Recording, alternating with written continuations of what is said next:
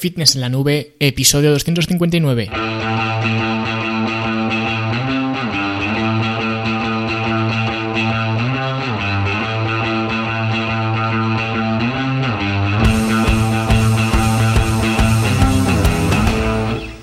Bienvenidos a todos un viernes más aquí a vuestro podcast a Fitness en la Nube donde hablamos de fitness, de nutrición, de entrenamiento, donde cada viernes, cada semana os traigo las técnicas, consejos, estrategias, trucos y como lo queráis llamar para que construyáis un mejor físico y tengáis un estilo de vida más activo y más saludable. Hoy vamos a hablar de un debate interesante cuando se refiere a entrenamiento porque vamos a intentar aclarar la eterna pregunta de máquinas versus pesos libres. ¿Qué es mejor? ¿Las máquinas de los gimnasios o las clásicas mancuernas, o incluso las kettlebells, ¿no? Pues vamos a ver cuál sería la respuesta que como siempre seguro que a más de uno os va a sorprender. Pero antes de que os sorprendáis vamos a hacer como siempre una mención a la Academia de Fitness en la Nube, la academia para verte mejor, sentirte mejor y rendir mejor, donde encontrarás cursos, talleres, entrenamientos y todo lo que te hace falta para mejorar tu estilo de vida paso a paso y como ya os comenté la semana pasada pues eh, va a haber bastantes novedades en la academia, en las que aún estoy trabajando, pero de momento pues estamos haciendo el curso de nutrición aplicada, donde os estoy enseñando paso a paso cómo gestionar un plan de alimentación de forma práctica y es un eh, plan que todo el mundo puede seguir. De hecho, os he mostrado esta semana opciones de desayuno, una de ellas es eh, mi favorita porque es la que yo llamo el desayuno de los campeones, ¿no? Y cuando veáis el vídeo entenderéis por qué. Y luego pues os he dado también otras alternativas para que podáis escoger. Es decir, que ya la excusa de no sé qué comer ya no me vale, porque eh, solo me falta ir con la cuchara y meterosla en la boca, ¿no? Porque eh, os lo doy todo mascadito, mascadito. Así que echadle un vistazo porque además sirve para todo el mundo, veganos incluidos. Con lo cual, pues ya es que no hay ninguna excusa para no seguirlo. Y si queréis probar este desayuno de los campeones o hacer este curso entero, probar los entrenamientos, los cursos, los talleres y tener todo mi soporte, por supuesto, pues ya lo sabéis, fitnessenlanube.com. Y ahora sí vamos a hablar eh, de este tema tan interesante como son las máquinas y los pesos libres. Y de hecho, es un debate que a mí me gusta mucho y que justo esta semana pues un alumno eh, me preguntó por un ticket de soporte pues eh, que cuál era mi opinión con respecto a esto, a las máquinas, los pesos libres y dije, ah pues mira, esto es eh, buena idea para compartir mi opinión no solamente a ti, sino en uno de mis podcasts, ¿no? Y aquí estamos haciendo este episodio. Así que lo primero que quiero dejar claro es que aunque este debate me guste mucho, sinceramente, a mí todo lo que esté relacionado con el entrenamiento me gusta más que la nutrición, por ejemplo. Pero aunque sea algo que me guste, tengo que decir que este debate no tendría ni siquiera que existir. Porque yo siempre digo lo mismo, todo el equipamiento para entrenar en el gimnasio, en casa, donde sea, todo el equipamiento al que tengamos acceso es una herramienta y deberíamos verlo de esta manera, porque si lo viéramos de este modo, no se nos ocurriría pensar que es mejor las máquinas o los pesos libres, de la misma forma que no se nos ocurre pensar que es mejor un martillo o un destornillador. Es algo que no tendría sentido, pues con esto ocurre igual, con la diferencia de que habitualmente en este debate de máquinas versus pesos libres, la gente siempre se posiciona de un lado o de otro y habitualmente la respuesta suele ser que los pesos libres eh, son mejores que las máquinas. De hecho, hay algunas falacias por ahí para justificar que los pesos libres son mejores que las máquinas, como que, por ejemplo, pues hace 40 o 50 años los que entrenaban con pesos libres estaban mucho más fuertes que la gente de ahora. Y ahora tenemos pues miles de máquinas y vas a un gimnasio y no ves fuerte ni al monitor. Pero realmente, aunque esto se utilice para poner por encima a los pesos libres eh, por delante de las máquinas, lo que estás dejando fuera de esta ecuación es que la gente de antes se dejaba los cuernos entrenando y ahora pues solo suda la gente en la sauna y ya está. De hecho, podéis ir a cualquier gimnasio para corroborar lo que digo y no os vais a encontrar a nadie que esté entrenando fuerte. Y como te descuides, a ese que sí que está entrenando fuerte, como te descuides, el gimnasio le llama la atención para que no haga ruido y no moleste y todo eso. Entonces, el hecho de que antes la gente usara pesos libres y estuvieran fuertes y ahora haya más máquinas y la gente no esté fuerte a nivel general, no es una razón para decir que los pesos libres son mejores y tampoco para decir que son peores, obviamente.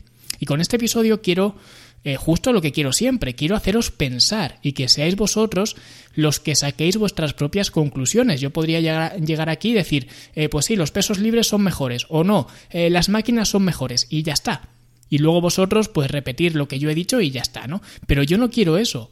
Yo quiero que penséis por vosotros mismos, que ahora la gente ya no piensa, solo repite lo que ha escuchado en un sitio o en otro y ya está. Y yo no quiero eso, quiero que penséis por vosotros mismos y quiero que penséis cuál es el objetivo que tenéis cuando hacéis un trabajo de musculación, ya sea con pesos libres o con máquinas o con el equipamiento que sea, porque la respuesta habitual va a ser, pues oye, para ganar músculo, ¿para qué estoy haciendo un trabajo de musculación si no? Pues para ganar masa muscular. Habrá alguno que diga que no, que él lo hace para perder grasa, pero aún así, el hecho de trabajar con pesas, la función que tiene es eh, en la pérdida de grasa me refiero, es mantener o aumentar la, masa muscular. Con lo que al final viene a ser lo mismo, estés intentando ganar masa muscular, perder grasa o lo que sea. Siempre lo haces para proteger o para aumentar tu eh, musculatura. Entonces, si lo que quiero es aumentar la musculatura, tengo que entender que mi finalidad es aplicar tensión en un músculo concreto, que será el músculo en el que esté trabajando. Por eso digo que esta tensión se puede aplicar con pesos libres, con máquinas, con bandas elásticas, con TRX, solamente con mi peso corporal. Hay muchas formas y todas son herramientas. Ahora bien, si hablamos de eh, pesos libres y máquinas, tenemos varias diferencias. Para empezar, los pesos libres requieren de más coordinación y más habilidad en general para realizar eh, los ejercicios precisamente por eso, porque son libres, no tienen un recorrido marcado, sino que están, eh, digamos, en los tres planos de, de movimiento se pueden mover. Y esto a menudo suele verse como algo bueno, porque estás activando otros músculos estabilizadores, pero en realidad no es que sea bueno ni que sea malo tampoco, es simplemente algo que ocurre, es un hecho, porque esa activación de los músculos estabilizadores realmente no tiene mucha aplicación fuera de ese ejercicio que estás haciendo, porque como digo siempre, la fuerza es específica. De hecho, hice un vídeo hace, hace muy poco en, YouTube donde hablé de los ejercicios compuestos y los ejercicios de aislamiento y dije justo eso, que la fuerza es específica al movimiento que hagas. Entonces, em, que yo con los pesos libres esté activando otros grupos musculares para estabilizar mi posición, tampoco es algo que haya que destacar, porque además esto suele ser más bien una desventaja en lugar de una, ventaja. Y una desventaja muy grande para la gente principiante, que es principiante absoluta, y más aún cuando no tiene un background eh, deportivo, ¿vale? Es decir, cuando la gente es completamente sedentaria. Y yo he enseñado a gente eh, de forma presencial a hacer ejercicios con peso libre y creedme que al principio es un completo desastre. Pura descoordinación en los preses, por ejemplo, en los preses de pecho se les van las mancuernas para afuera, para adentro, para atrás, para adelante. Y esto obviamente es algo que se aprende y conforme lo repites una y otra vez, pues al final acaba saliendo natural y se puede hacer un press, pues como lo haría cualquier persona con más experiencia en el gimnasio. Sin embargo, si yo lo que quiero es trabajar el pectoral, una máquina de press me puede ayudar a trabajar el pectoral sin tener que preocuparme de ganar esa coordinación y esa estabilidad. Y no estoy diciendo que una cosa sea mejor que la otra. Como he dicho antes, ambas son herramientas.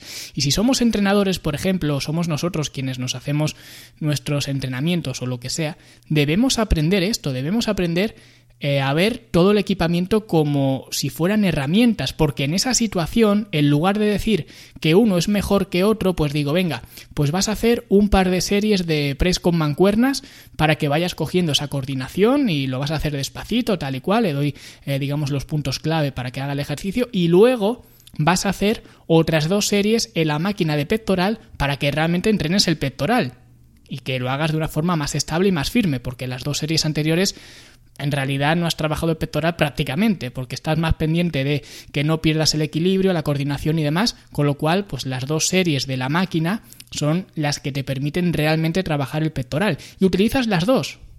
Lo que quiere decir que las dos cosas se pueden utilizar y la inestabilidad y el movimiento libre que te permiten los pesos libres no siempre es algo bueno que es lo que quiero que, se entienda, lo que quiero explicar, ¿no? Que no es que sea una ventaja por encima de las máquinas como mucha gente lo pone, es simplemente algo que ocurre y que tenemos que tenerlo en cuenta a la hora de escoger pues pesos libres o máquinas. Pero donde para mí está el kit de la cuestión y lo que realmente diferencia las máquinas de los pesos libres es en la dirección de la resistencia. y luego también en la curva de resistencia que ahora mencionaré. Pero hay que tener en cuenta que la resistencia de los pesos libres solo va en una dirección, que es hacia abajo. Y esto no se puede hackear, no se puede cambiar. De forma que si yo quiero trabajar un grupo muscular cuyas fibras no están alineadas con la gravedad, tengo que cambiar la posición de mi cuerpo. No puedo cambiar la posición de las mancuernas o de las barras o de lo que sea, porque estas siempre van hacia abajo. Por eso, si yo quiero hacer un cool de bíceps, lo hago de pie. Pero si quiero hacer un press de pecho, no lo puedo hacer de pie. Porque no tendría sentido, sino que me tengo que tumbar para que mi cuerpo se adapte a la dirección de la resistencia, porque al revés no se puede hacer. Por eso, por ejemplo, en el programa En forma en casa de la academia, siempre recomiendo tener un fitball o un banco de entrenamiento, porque estos son aparatos que nos permiten cambiar la posición de nuestro cuerpo. Así que si queremos trabajar con pesos libres, un banco de entrenamiento, idealmente que sea reclinable, como el que recomiendo en la academia, pues sería prácticamente indispensable, porque si no lo tienes, no le vas a poder sacar partido a los pesos libres. O bien digamos, la versión más low cost sería un Fitball, que también se podría utilizar, aunque obviamente pues no es lo mismo, es una versión, como digo, low cost y por eso pues lo recomiendo en el programa en forma en casa clásico de la academia, que es el programa más de entrada, donde tenemos un presupuesto pues más ajustado, así que pues recomiendo un, un Fitball, pero en el avanzado pues ya recomiendo invertir en un banco de entrenamiento. Sin embargo, con las máquinas estamos modificando la dirección de la resistencia y ya no dependemos de la gravedad que es un poco lo que ocurre también con las bandas elásticas, que por eso también pues las recomiendo tanto las, las bandas elásticas, porque son un complemento ideal de los pesos libres, ya que los pesos libres siempre operan en el vector de la gravedad, pero las bandas elásticas nos permiten cambiar esto. Por eso se complementan también tanto pesos libres y máquinas como pesos libres y bandas elásticas, porque cada uno te ofrece una cosa diferente y no significa que uno sea mejor y el otro sea peor. Luego podríamos hablar del diseño de cada máquina en específico, porque lo que hemos hablado antes es veraz para todas las máquinas. Nos proveen de un trabajo muscular sin necesidad de estabilización, eh, porque la máquina nos ofrece ya una, una guía, un recorrido estable y dirigido, y la dirección de la resistencia no tiene por qué ser la gravedad. A lo mejor sí lo es, pero no tiene por qué serlo. Ahora bien, dependiendo de la máquina que sea, será una buena herramienta o una mala herramienta. Por eso no se puede decir que las máquinas sean mejores o los pesos libres sean mejores, porque todo dependerá de la máquina en cuestión. Porque así como los pesos libres se pueden generalmente acomodar muy bien a la persona que, que, hace el ejercicio porque tienes mayor libertad de movimiento, puede que una máquina pues no sea la mejor opción para ti especialmente si te alejas mucho, digamos, del prototipo estándar. Por ejemplo, si eres muy alto o si tienes los brazos muy largos o las piernas muy largas, ¿no? Pues todo esto va a influir en la utilidad de las máquinas porque los fabricantes al final fabrican las máquinas teniendo en cuenta unas dimensiones tipo. Cuanto más te alejes de estas dimensiones, peor te vas a encontrar en la máquina. Por ejemplo, en la máquina de extensiones de cuádriceps, tú deberías ser capaz de modificar la profundidad del asiento. Y curiosamente hay muchísimas máquinas, yo he estado en muchísimos gimnasios y hay muchas máquinas de extensiones de cuádriceps que no te permiten esto que a lo mejor pues solamente te permiten modificar la altura del rodillo y ya está, pero no la profundidad del asiento.